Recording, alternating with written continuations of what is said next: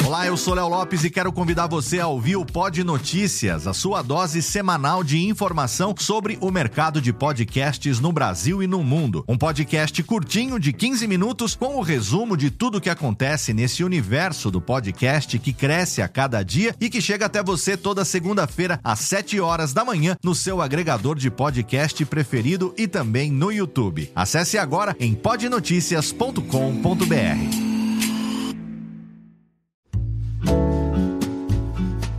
Marsupial Editora e Radiofobia Podcast Multimídia apresentam Reflexões sobre o Podcast. Episódio 1 História do Podcast no Brasil e no Mundo, por Lúcio Luiz.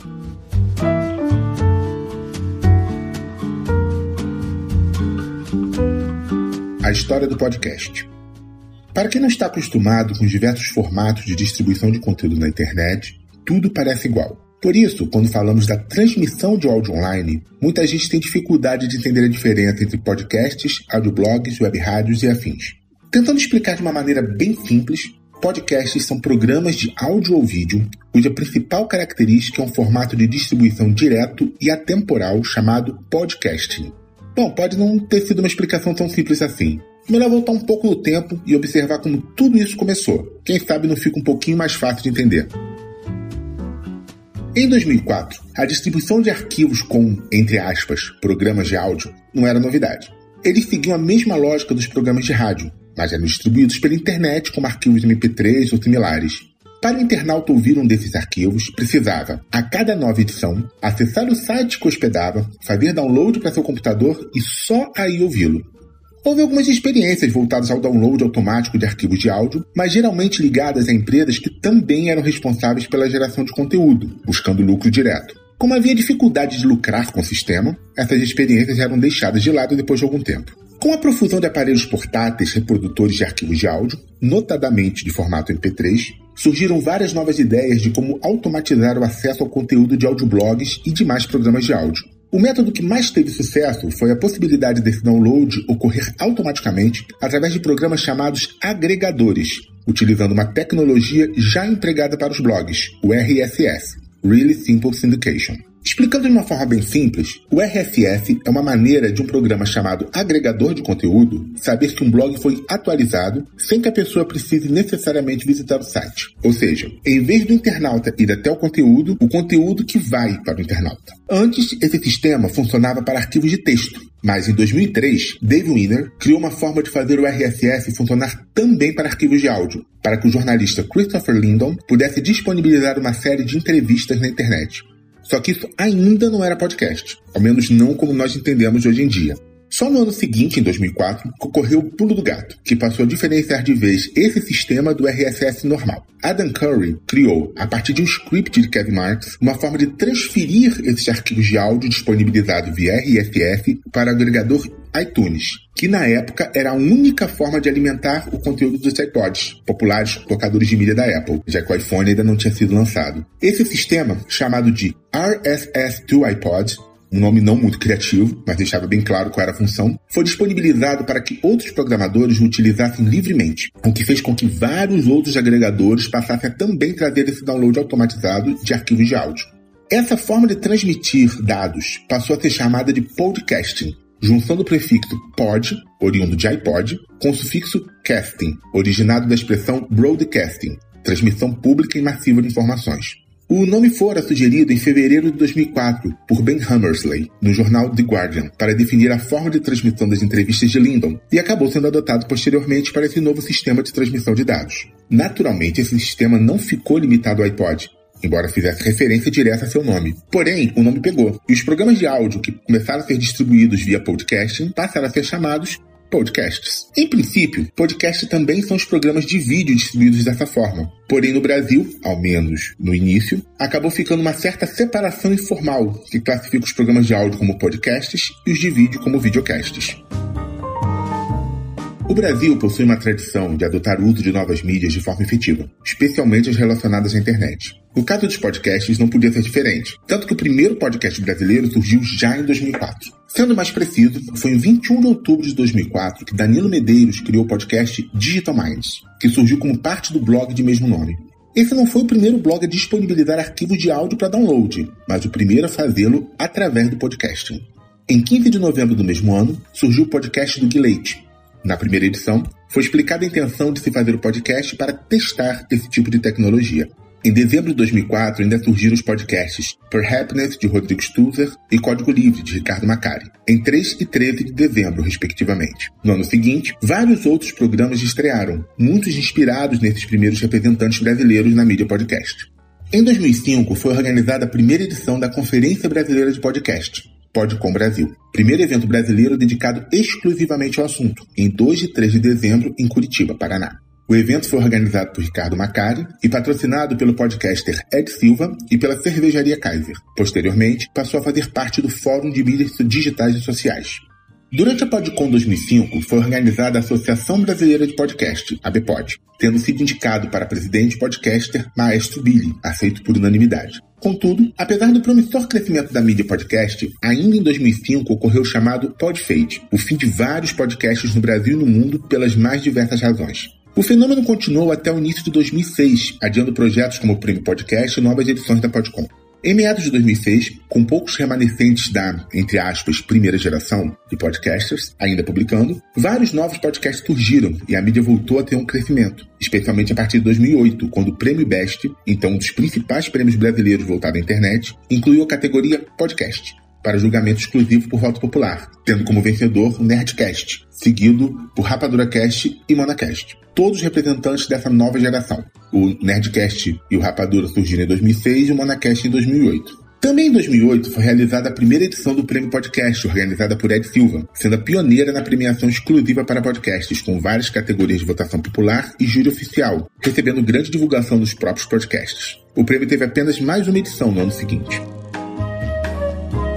Quando os primeiros podcasts brasileiros surgiram, eles se assemelhavam bastante aos norte-americanos, com programas com pouco ou nenhuma edição, lembrando programas ao vivo de rádio. Depois do Podfade de 2005, novos programas surgiram inspirados nos programas de rádio voltados para jovens, que aliavam humor, técnica e mixagem de som, produzindo pautas leves e descompromissadas, e trilha e efeitos sonoros que valorizavam a fala dos locutores. Um dos primeiros a explorar esse formato de produção foi o Nerdcast, surgido em 2 de abril de 2006. Na época ainda era chamado de Nerd Connection, com parte integrante do blog Jovem Nerd, criado em 2002 por Alexandre Ottoni e Dave Pazos. A popularidade do Nerdcast pode ser medida pelo fato de ser um dos poucos podcasts brasileiros que, na época em que esse texto foi escrito originalmente, por volta de 10 anos atrás, possuem publicidade paga regular e um modelo de negócios que engloba a venda de produtos, pela loja virtual própria Nerd Store, e regularização como empresa, atingindo um público de 18 a 35 anos, majoritariamente masculino. O formato básico do Nerdcast, que serviu de base para grande parte dos podcasts brasileiros desde então, é uma conversa informal sobre temas gerais, no caso deles, dentro da cultura nerd, que pode envolver desde a série cinematográfica Star Wars até discussões sobre bolsa de valores, sempre utilizando bastante humor. Com essa filosofia de trabalho, até mesmo os podcasts brasileiros que possuem temas específicos se valem do humor e da edição e mixagem de som para desenvolver os assuntos de cada programa. Na maioria, há uma clara preocupação com a edição final, incluindo trilha sonora. No caso da utilização de música nos podcasts brasileiros, aos que utilizam apenas música com direitos autorais livres, copyleft ou Creative Commons, e os que usam música comercial, sendo que, nesse caso, também há os que as utilizam sem pagamento de direitos autorais, alegando não lucrar com podcast, embora não haja amparo legal para isso, e os que são associados à ABPOD e pagam valor simbólico para o ECAD. Sobre a profissionalização dos podcasts, exemplos como o Nerdcast, que se tornam empresas e, portanto, pagam impostos, são ainda raros no Brasil. Grande parte dos podcasters são originalmente ouvintes que resolvem fazer seus próprios podcasts apenas pela diversão que a prática pode proporcionar. Por essa mesma razão, são poucos os podcasts que se mantêm regulares por mais que um ano, já que seus produtores os fazem em paralelo às suas atividades profissionais. Os podcasts pequenos, entre aspas, costumam ganhar dinheiro com banners de publicidade online, como o Google AdSense, que define a grande importância dada à relação entre blogs e podcasts no Brasil, fazendo com que dificilmente existam podcasts que não possuam um blog como suporte a seus episódios para garantir a inserção de publicidade, já que ainda é muito rara a venda de espaço publicitário dos programas. Não custa reforçar que tudo que eu estou comentando aqui é referente ao texto original. Há mudanças em relação ao conceito de hoje em dia de podcast, tá? Esse texto aqui foi escrito em 2008, mas ao final dessa leitura eu vou estar tá adicionando algumas informações extras.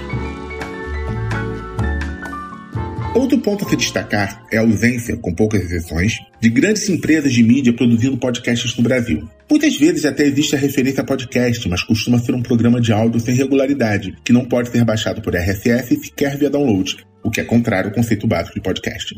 O fato da maioria dos podcasts brasileiros surgir por iniciativas pessoais e voltadas a nichos não valorizados pela mídia de massa faz com que dê suporte para acesso à comunicação de setores que outrora eram marginalizados nesse contexto. Esse espírito também faz com que a podosfera brasileira possua diversas iniciativas de suporte mútuo, inclusive entre programas que poderiam ser considerados como concorrentes. É muito comum que podcasters participem de programas de outras pessoas, conversando sobre assuntos variados e fazendo divulgação de seus próprios programas. Essa filosofia de colaboração mútua é tão difundida que mesmo podcasts recém-lançados podem contar com a participação de podcasters já, entre aspas, consagrados em seus programas e vice-versa. É importante dizer que, apesar do Nerdcast ser inspiração para vários podcasts novos, isso não significa que a podosfera brasileira seja uma, entre aspas, cópia desse programa. Pelo contrário, atualmente, novamente, referente à época em que foi escrito. Há podcasts dos mais diversos formatos, estilos e temas, lidando ou não com humor, em maior ou menor grau, e até com uma preocupação não tão grande com edição de áudio, priorizando, entre outras coisas, o conteúdo ou a agilidade da publicação. A podosfera brasileira já se tornou suficientemente sólida, do ponto de vista da quantidade e qualidade, embora ainda não da popularidade, a ponto de podermos encontrar programas sobre praticamente todos os temas, e mesmo que existam muitas cópias, entre aspas, tanto no Nerdcast quanto de outros programas mais conhecidos, muitos podcasts acabam desenvolvendo uma cara própria. Afinal, é lugar comum dizer que o tempo na internet corre diferente. Portanto, uma década de podcast é tempo mais do que suficiente para que saibamos que muita coisa já mudou desde os pioneiros e muita coisa ainda vai mudar a partir de novos programas que estão surgindo e trazendo aos poucos cada vez mais público para o podcast nacional.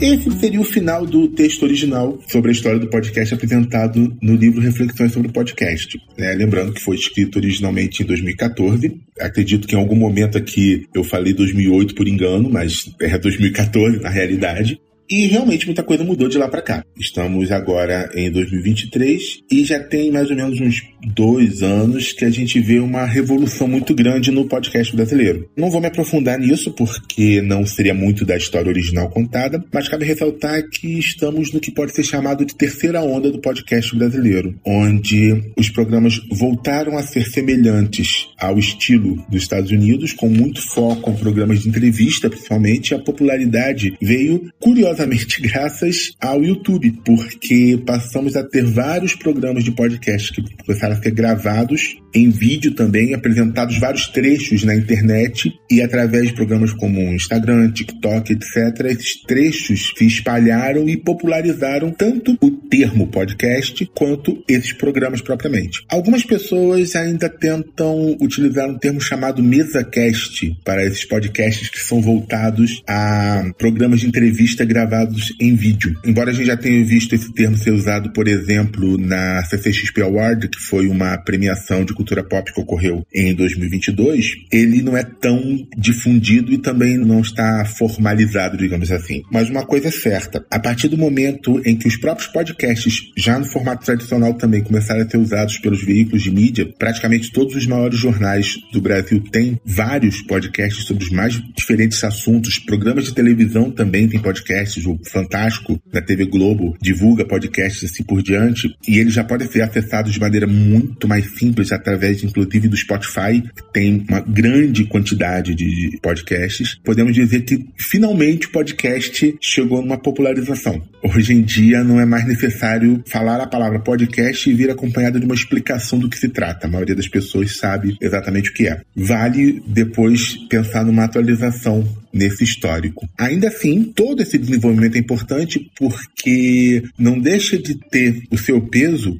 todos esses que desenvolveram os programas até então. Tanto que o próprio Nerdcast, que foi um exemplo citado aí como da segunda onda dos podcasts nacionais, até hoje tem a sua importância. E outros exemplos também, como Confins do Universo, que é um podcast desenvolvido pelo pessoal do Universo HQ, um site que fala sobre quadrinhos e que ganhou grande popularidade graças ao podcast. Esse nos moldes tradicionais. Então há um pouco mais de flexibilidade em entender que o podcast pode não estar obrigatoriamente associado com RFF nesse conceito por conta dos, entre aspas, mesacasts, mas o próprio fato deles estarem no Spotify, acessíveis com o mesmo espírito de que você pode ouvir em qualquer lugar sem precisar baixar, ainda assim está dentro da filosofia de transmissão original do conceito de podcast. Quem sabe um dia a gente não faz uma atualização nesse texto da história.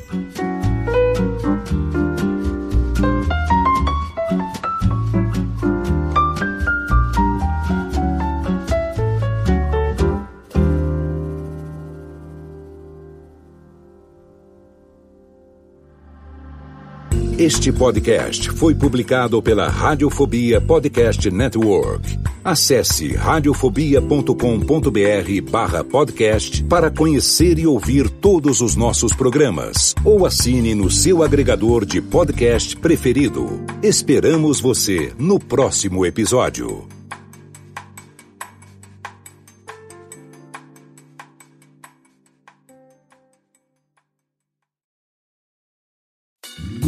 Oi, eu sou o Antônio Viviani e quero convidar você a ouvir o nosso podcast Voz Off. Desde julho de 2017, eu e meu amigo Nicola Lauleta temos o prazer de conversar com as grandes vozes do rádio, da TV e da publicidade do Brasil e trazer suas histórias até você. Se você, como nós, é apaixonado por locução, acesse vozoff.com.br e acompanhe nossos episódios aqui na Radiofobia Podcast Network.